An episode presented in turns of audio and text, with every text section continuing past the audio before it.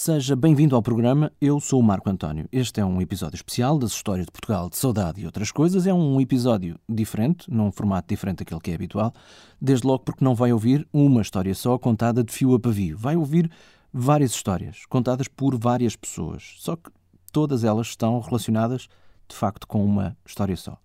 A história de uma noite horrível. As grandes cheias de 1967 aconteceram há 50 anos.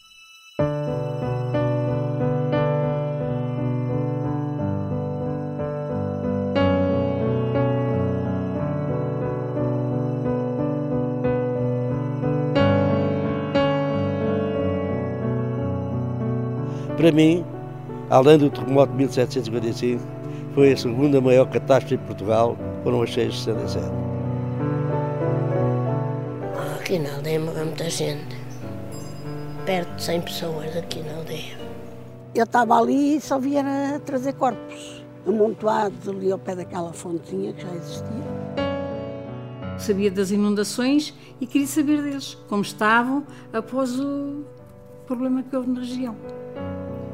E daí que eu guardo religiosamente esta carta.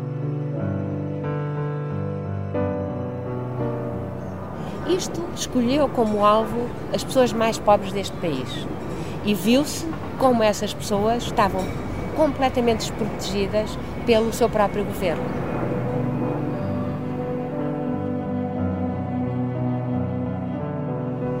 Pronto, não sei, foi Deus que disse, vá, Ana, e tira isso aí que vocês ainda não vão-se embora.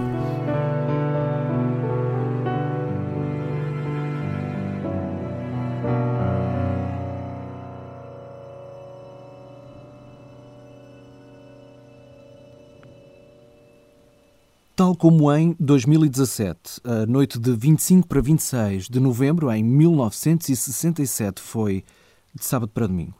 50 anos depois, lembramos ou ficamos a conhecer pela primeira vez a história que quase não ficou para a história, que ficou sempre mal contada. A de uma das maiores catástrofes naturais de Portugal, as cheias de 67, que deixaram um imenso rasto de morte e destruição nos arredores de Lisboa e no Val do Tejo.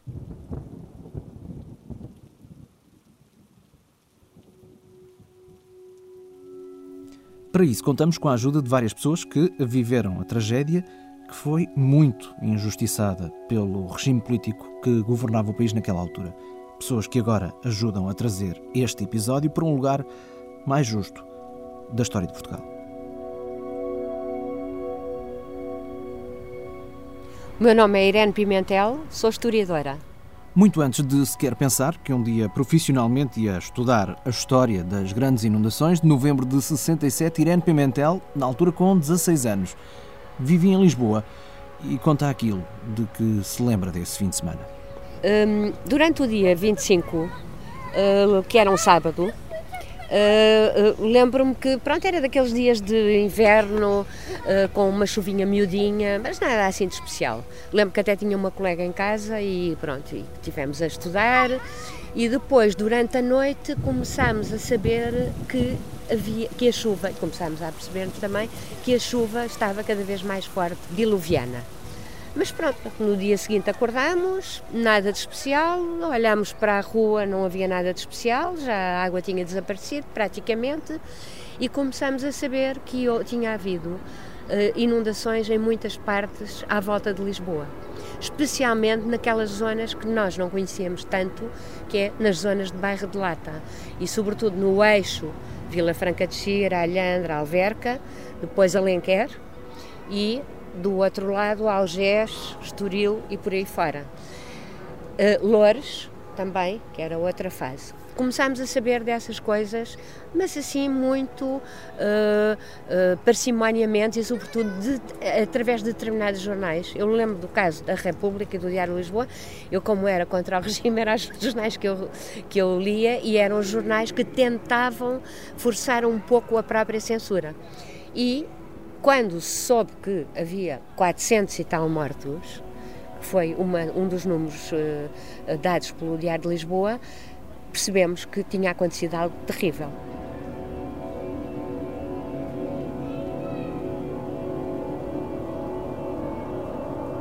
Quais são os locais e as histórias mais marcantes eh, destas, destas cheias? Seguramente a aldeia de Quintas, que aliás nos jornais da época, e houve algumas uh, reportagens posterior, a posteriori, sobretudo lembro-me da do século ilustrado, com fotografias, porque também aí a censura não podia completamente abafar tudo, porque quer dizer, as pessoas sabiam e havia conhecimento, havia pessoas que tinham familiares nos locais onde as coisas tinham acontecido. Quintas, mais de metade da população pura e simplesmente desapareceu. Há histórias, hoje sabe-se, através de depoimentos dados ao fim de 30, 40 anos, portanto, de miúdos na altura, que, que hoje são pessoas de uma certa idade e que contam o terrível que aconteceu nestas vidas destas pessoas, que modificou completamente a vida das pessoas. Tem ideia de quantas eh, pessoas eh, terão morrido aqui, só aqui na aldeia, nessa madrugada? Ah, aqui na aldeia morreu muita gente. Perto de 100 pessoas aqui na aldeia. A pequena aldeia das Quintas, junto à Castanheira do Ribatejo, foi de facto a localidade que mais sofreu. Dos cerca de 150 habitantes que tinha na altura, a maior parte morreu naquela noite, em minutos. Mariana Guerra, 79 anos. É uma das poucas pessoas. O que é que se lembra que viveu para contar? Desse dia. Foi um dia normal até, até ali? O dia teve bom. Depois, quando foi para a noite, é que começou assim coisa. Depois começou assim a cair, mas chuva. Mas era assim uma coisa que ninguém ia prever o que ia acontecer.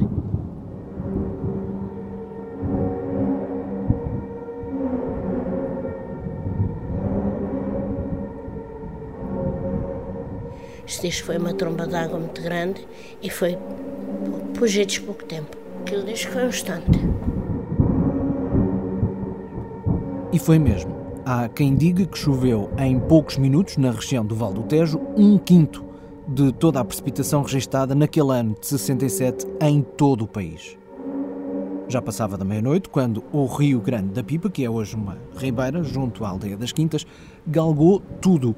Inundou primeiro um vale de terras de cultivo e foi a papa de lama que essa primeira inundação provocou, que depois, durante a noite, surpreendeu a população da terra, que estava a dormir.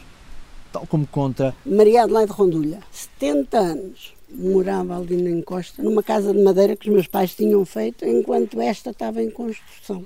E acordámos, já nem sei bem dizer as horas, mas acordámos com uns gritos a chamar para o meu pai. Ó oh, Teodoro, ó oh, Teodoro. E não vimos nada.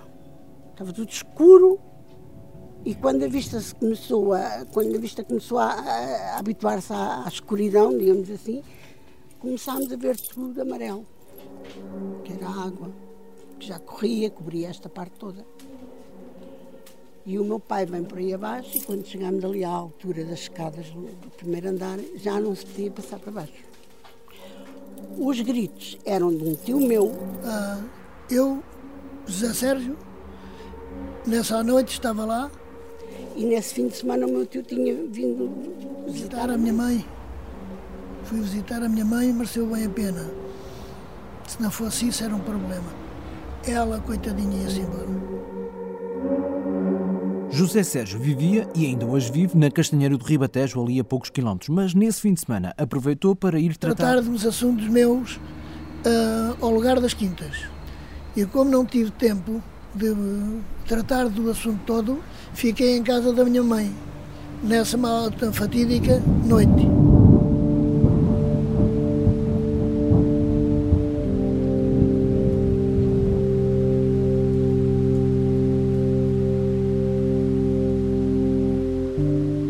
meu miúdo tinha 5 anos, tinha 5 para 6. E a minha mãe ficou na, no quarto onde antigamente eu, em solteiro, e o meu irmão ficava. Calhou, porque ela tinha o quarto lá dentro, ela até podia ficar lá dentro. E eu, mas a minha mulher, ficámos para lá da Várzea, que ele chama a gente da Várzea das Quintas. E então o que é que aconteceu? E eu fiquei no quarto aonde era antes as minhas irmãs ficavam. Tudo ao resto do chão? Tudo ao resto do chão, cá embaixo. Aí para cima havia no quarto onde a gente dormia, eu mais o meu irmão, uma escada para a gente ir ao sótão e buscar qualquer coisa que o meu pai coisas tem, quando nessa altura já tinha falecido, né? E depois o meu filho ficou com a minha mãe, mas ficou ali naquele quarto, não foi lá para dentro, se fosse lá para dentro estava tudo estragado. O destino marcou. E ficaram ali. A uma certa hora, o meu filho deu vontade de orinar e disse, avó, eu queria orinar. E a minha mãe vai, mete os pés no chão e quando ela pôs os pés no chão, gritou para lá para a minha para, para mim e para a minha mulher, ah, ó Zé, ó Quitas, venham cá que a gente já tem algo em casa. E a minha mãe, ela sentiu coisa, pega no, no coisa, nos forfos para acender o candeeiro. Com o clarão, clarão do forfe, a gente veio nos, lá estava, pronto, ainda bem que a gente veio, ainda bem. Ah, e vejo a água antes, um bocadinho da, da fechadura, e eu disse para a minha, ai Quitas, vamos embora que a água já tem tanta altura, o que é que se passa aqui hoje?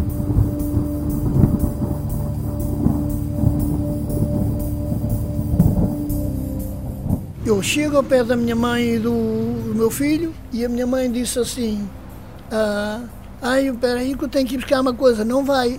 Oh mãe, não vai.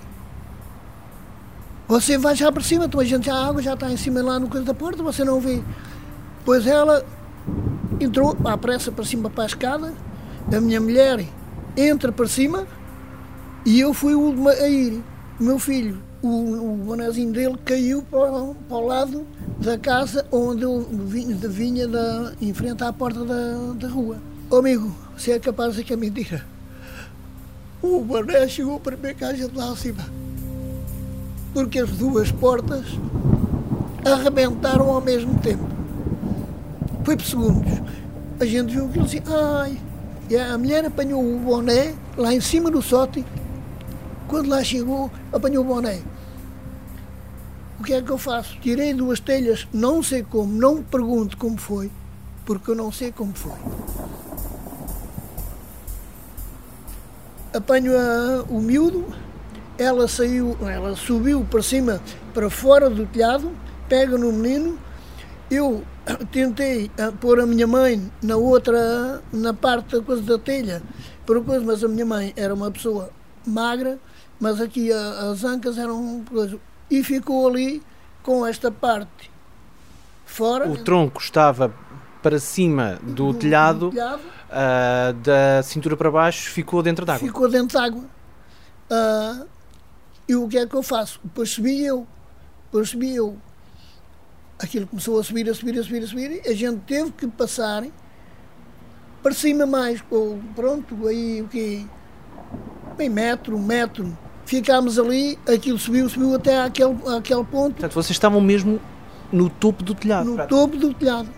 A gente estava no topo do telhado. Tudo escuro à volta? Tudo. E a gente ouvia as árvores bater no topo da casa onde a gente estava. A minha sobrinha, quer dizer, ela lá não foi, como ela diz, sim senhora, chamei, chamei para o meu cunhado, chamei para a minha irmã, tanta vez. Eu dizia assim, mas ela não veio acudir porque a gente estava desorientados. Ou uma vez ela que eu tinha pedido lá ir, não se via palmo de chão.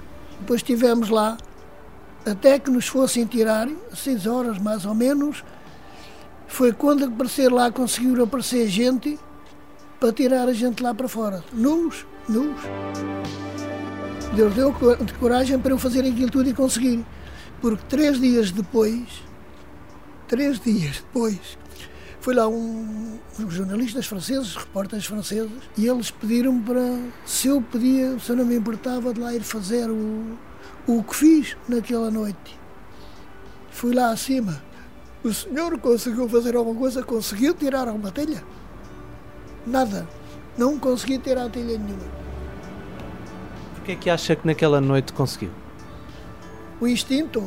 Não sei, não sei, não sei, não posso dizer nada porque fosse muito mais tarde, dizia, pá, não tenho força, não tenho isto, não. Mas as forças que eu tinha naquela altura, assim tivesse hoje, deu-me, deu foi, pronto, não sei, foi Deus que disse, vá, anda e tira isso aí que vocês ainda não vão-se embora. Não sei, há, há, dizem que a gente tem, há uma sina, há um destino, que nos guarda e que nos guia, possivelmente.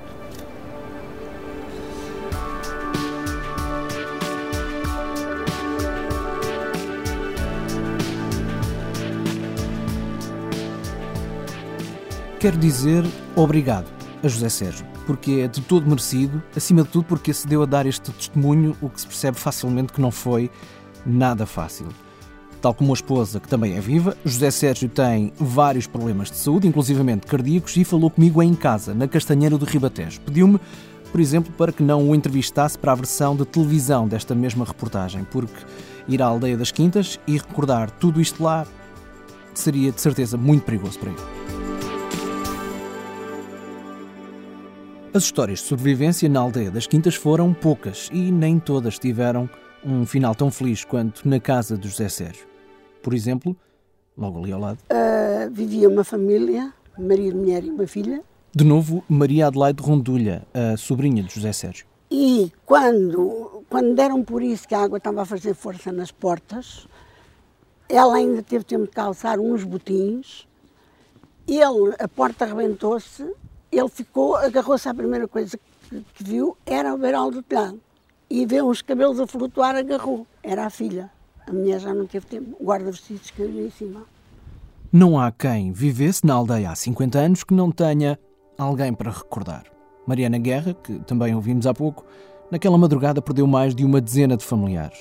A história mais dolorosa envolve a irmã e os três sobrinhos.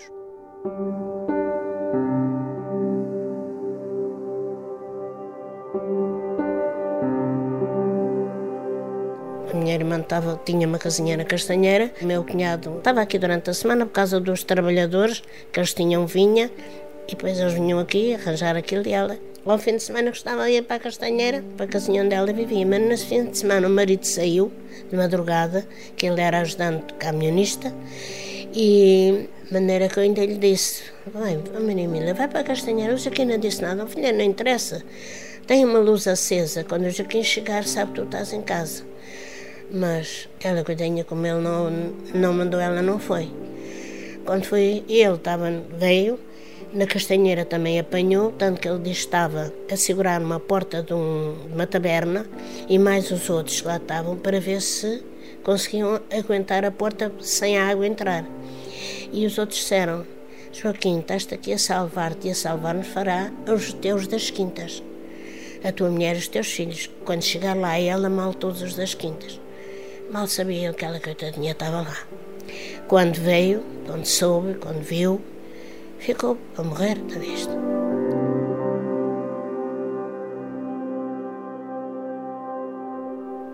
Ficou, não sabe se foi a, a, a, chuva que arrebentou a porta, se ela foi abrir a porta para ver se conseguia ir para casa de alguém, não se sabe, mas acho que foi a chuva que arrebentou a porta.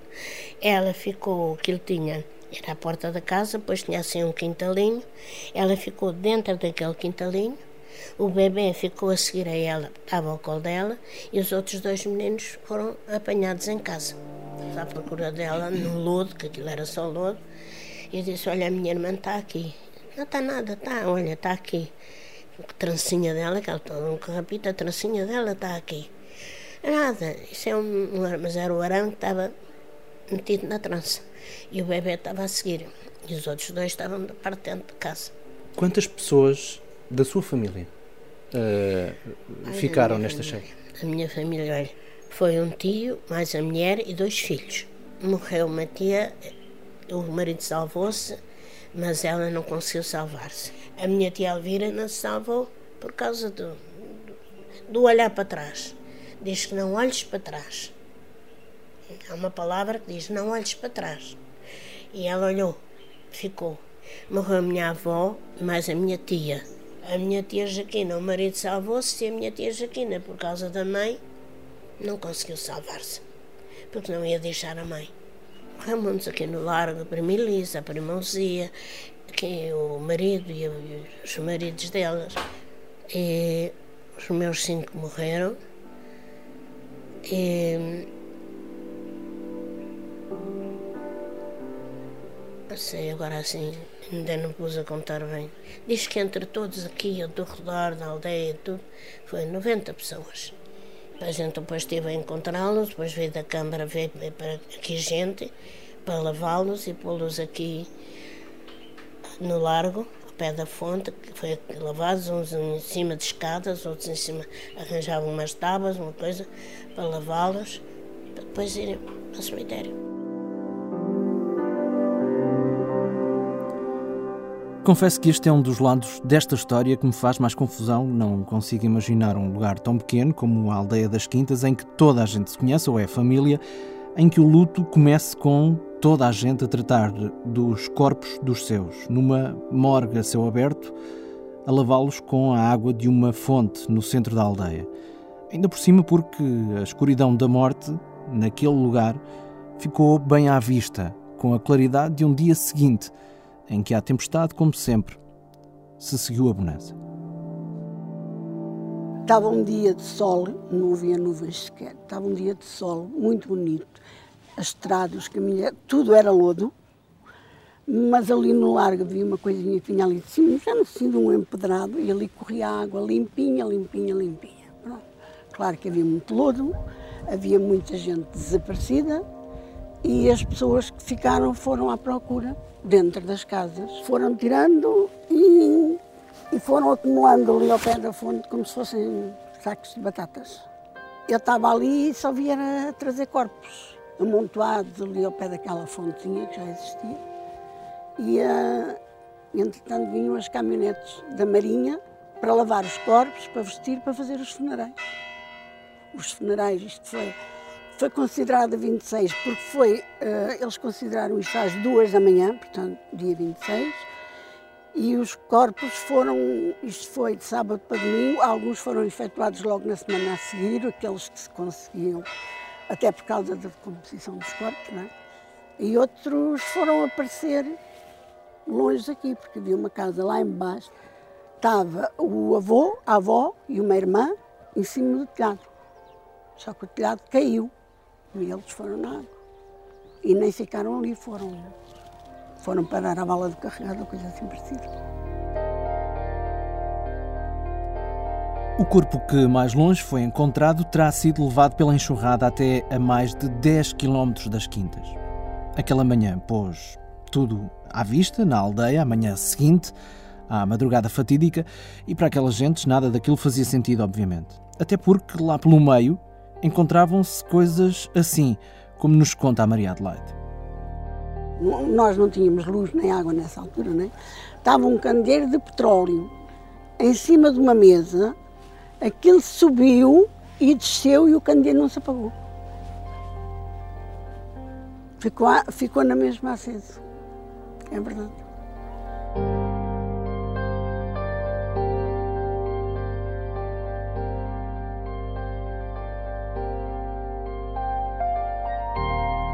Obrigado, Maria Adelaide Rondulha e Mariana Guerra, pelos testemunhos que ajudam a perceber o que se passou naquela que foi considerada a aldeia mártir das cheias, a aldeia das Quintas, onde morreram mais de 90 pessoas na madrugada de 25 para 26 de novembro de 67.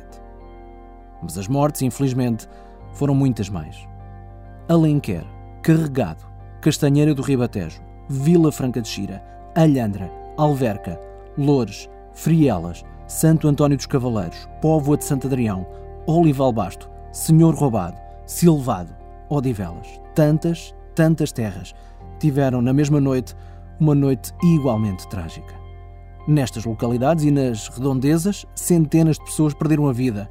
A pobreza com que se vivia às portas da capital do país era gritante, mas ao mesmo tempo era escondida e desconhecida.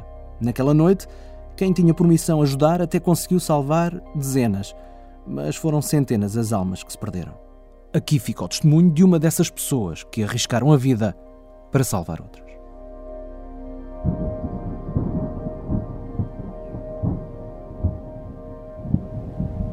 Ora, eu sou Guilherme Duarte Esteves e na altura das anudações, em 67, 25 para 26, eu era, na altura, ajudante de comando dos bombeiros de Odivelas.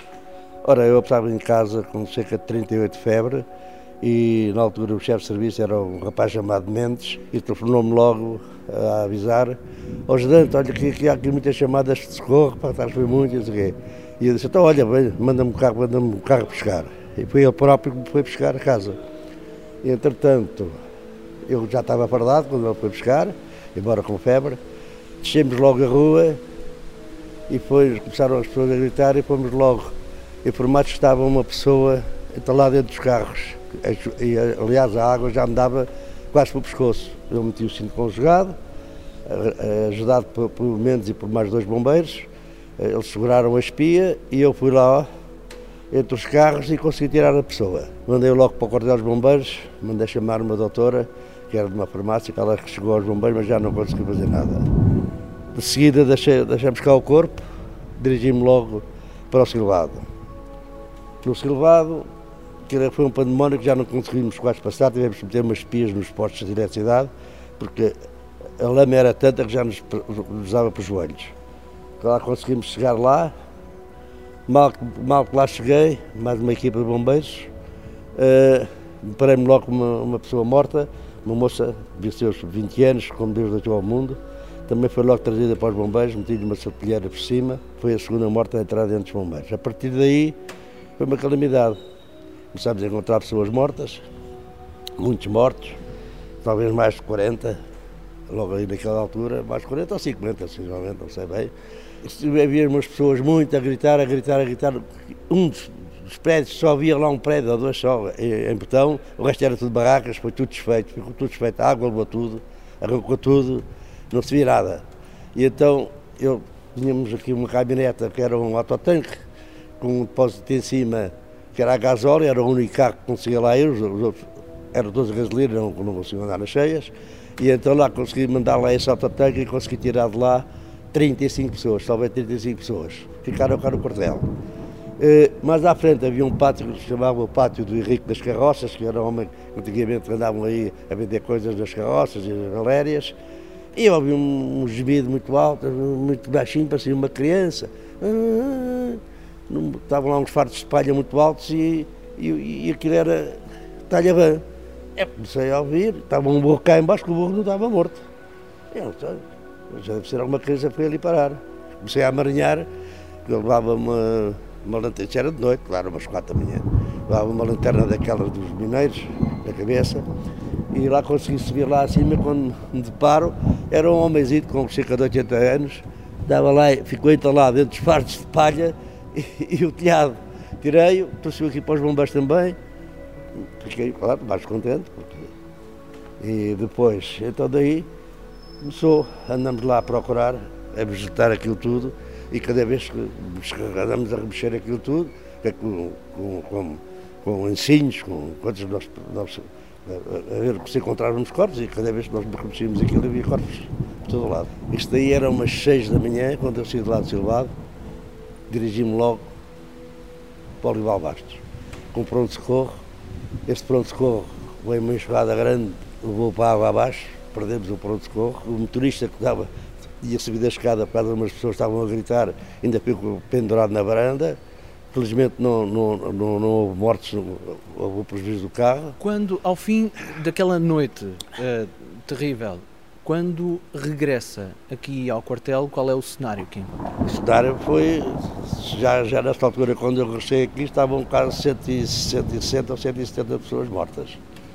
Já, entre adultos e crianças. Ao todo, quantos Ao todo, tiveram? cerca de 210 pessoas mortas no, no quartel dos bombeiros de Odivelas. Em que condições?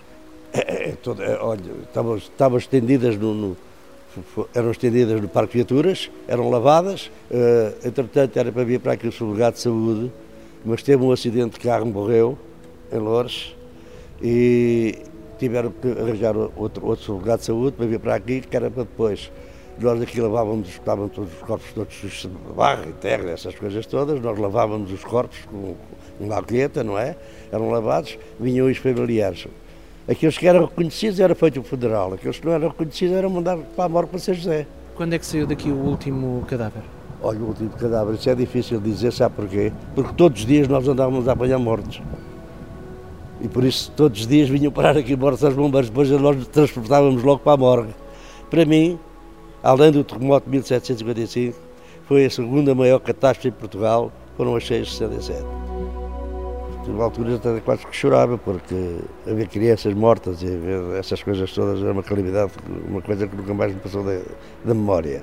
Em finais de novembro de 67, o quartel dos bombeiros voluntários de Odivelas, de que acabamos de ouvir falar, ainda nem sequer tinha sido inaugurado. Servir de morgue nas cheias foi o primeiro uso feito dessas instalações. Anos mais tarde, em 1975, Guilherme Esteves chegou ao cargo de comandante dos bombeiros de Odivelas e hoje está no quadro de honra. Mas as inundações de 67 ainda atormentam o antigo bombeiro. Por vezes lembro quando estou deitado, até às vezes começo a sonhar. Algumas já me aconteceu alguma vez estar a sonhar a pensar que ia. que ia. que ia. Bem, e a coisa passa.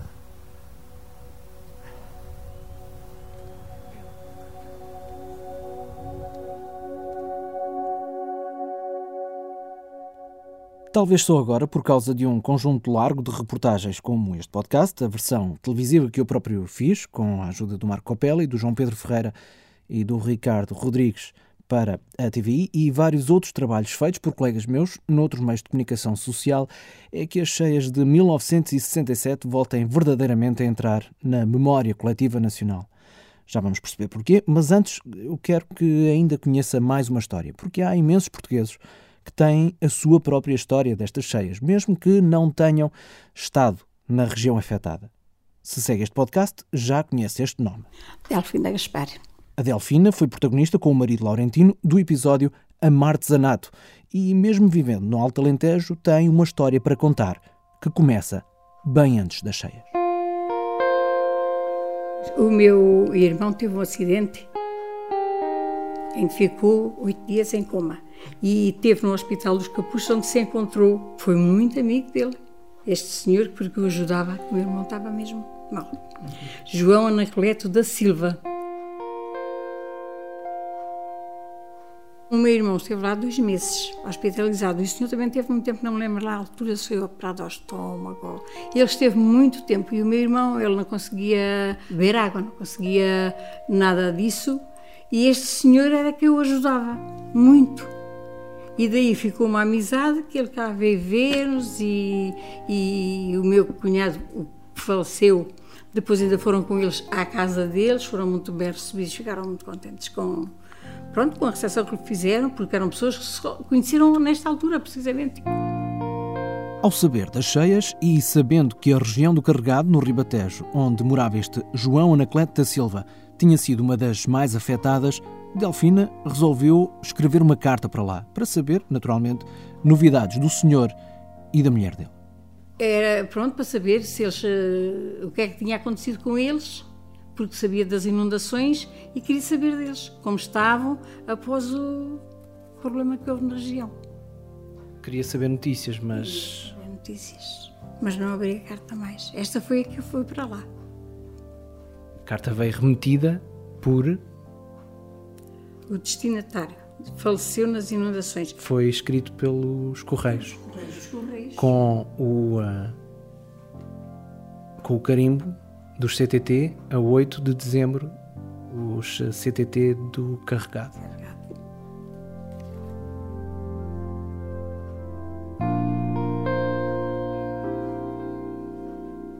recebeu a notícia da, da, da maneira que menos esperava. Sim. Porque sabia das inundações, mas é, é daquelas coisas que a gente está sempre a pensar que não.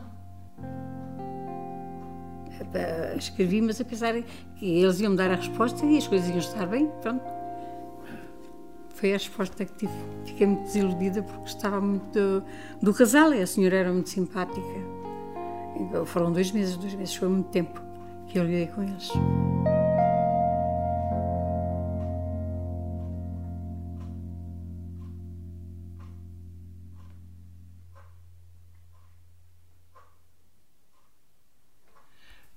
Nunca mais nunca abriu Não. este envelope? Está fechado religiosamente e ficará.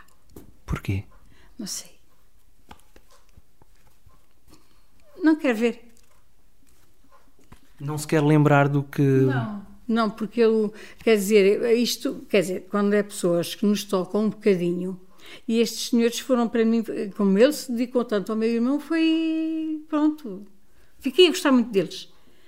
E este terem desaparecido foi uma coisa que me marcou. E não, não quer lembrar-se sequer do que é que escreveu? Não. Prefere lembrar-se do quê? Do facto de ter enviado a carta? Depois enviei para saber e pronto. E deles, eles. É essa a lembrança que quer. Não é tanto da carta, mas Não. sim da lembrança dele. Lembrança deles. Está aqui. E, esse, e daí que eu guardo religiosamente esta carta.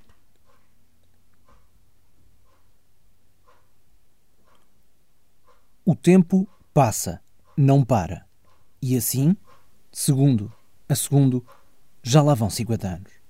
Mas nem ao fim de meio século se sabe, afinal, quantas pessoas morreram nesta tragédia. Porque ainda há um outro lado negro desta história, o da censura, imposta pela PID-DGS do Estado Novo, que logo às primeiras horas, depois das inundações, decidiu que o número oficial deveria ser muito menor que o número real de mortos.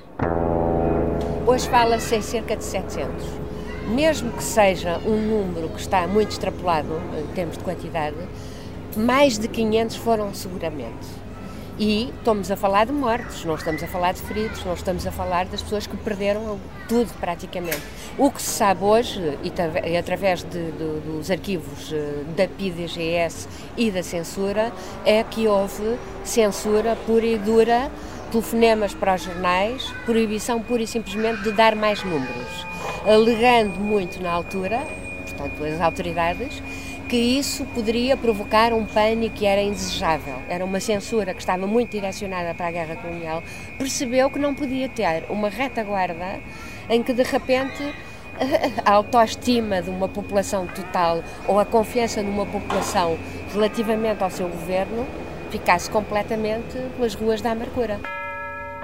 Irene Pimentel, historiadora, tem mais do que uma razão para saber perfeitamente como o regime da época condicionou o rumo da história de Portugal, pelo menos daquela história de Portugal que é conhecida acerca daquele período e concretamente acerca destas cheias de 1967. Como historiadora veio a estudar o fenómeno, à data, Irene Pimentel era estudante do liceu, mas juntou-se à ajuda humanitária organizada pelas associações de estudantes universitárias.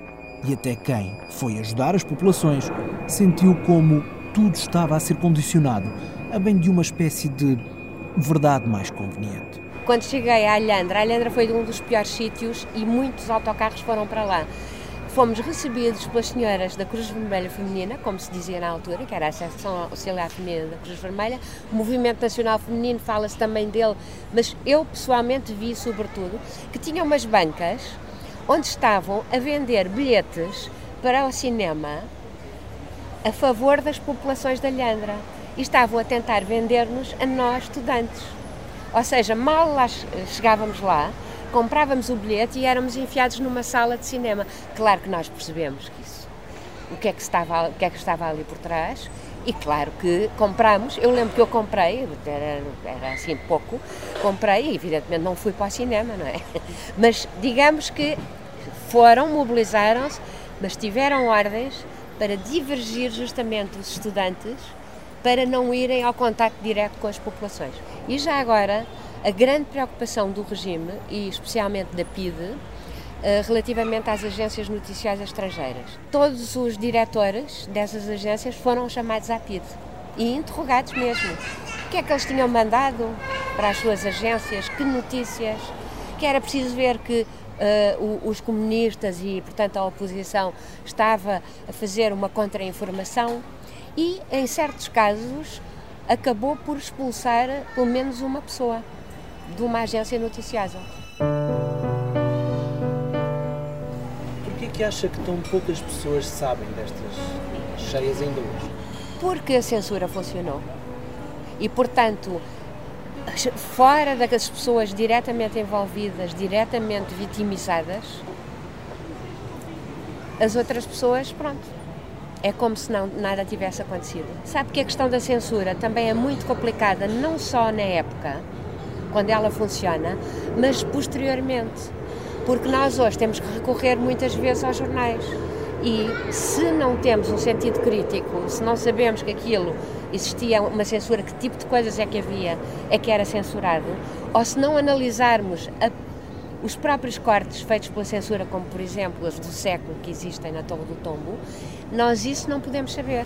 E na verdade, talvez nem mesmo assim venhamos a saber tudo sobre estas cheias que aconteceram de 25 para 26 de novembro de 1967, porque, acredite-se ou não, a censura de há 50 anos ainda faz moça nos dias de hoje. Obrigado à historiadora Irene Pimentel pela preciosa ajuda que nos deu para percebermos todos um pouco melhor esta história que quase não ficou para a história e que ficou sempre mal contada. Outros agradecimentos quanto à ajuda à produção deste trabalho à União de Freguesias da Póvoa de Santo Adrião e Olival Basto, aos Bombeiros Voluntários de Odivelas, à Dácia Portugal e ao Cowork Central. A música que ouviu foi de Wes Martin, Lee Rosevere e da Orquestra Popular de Paio Pires.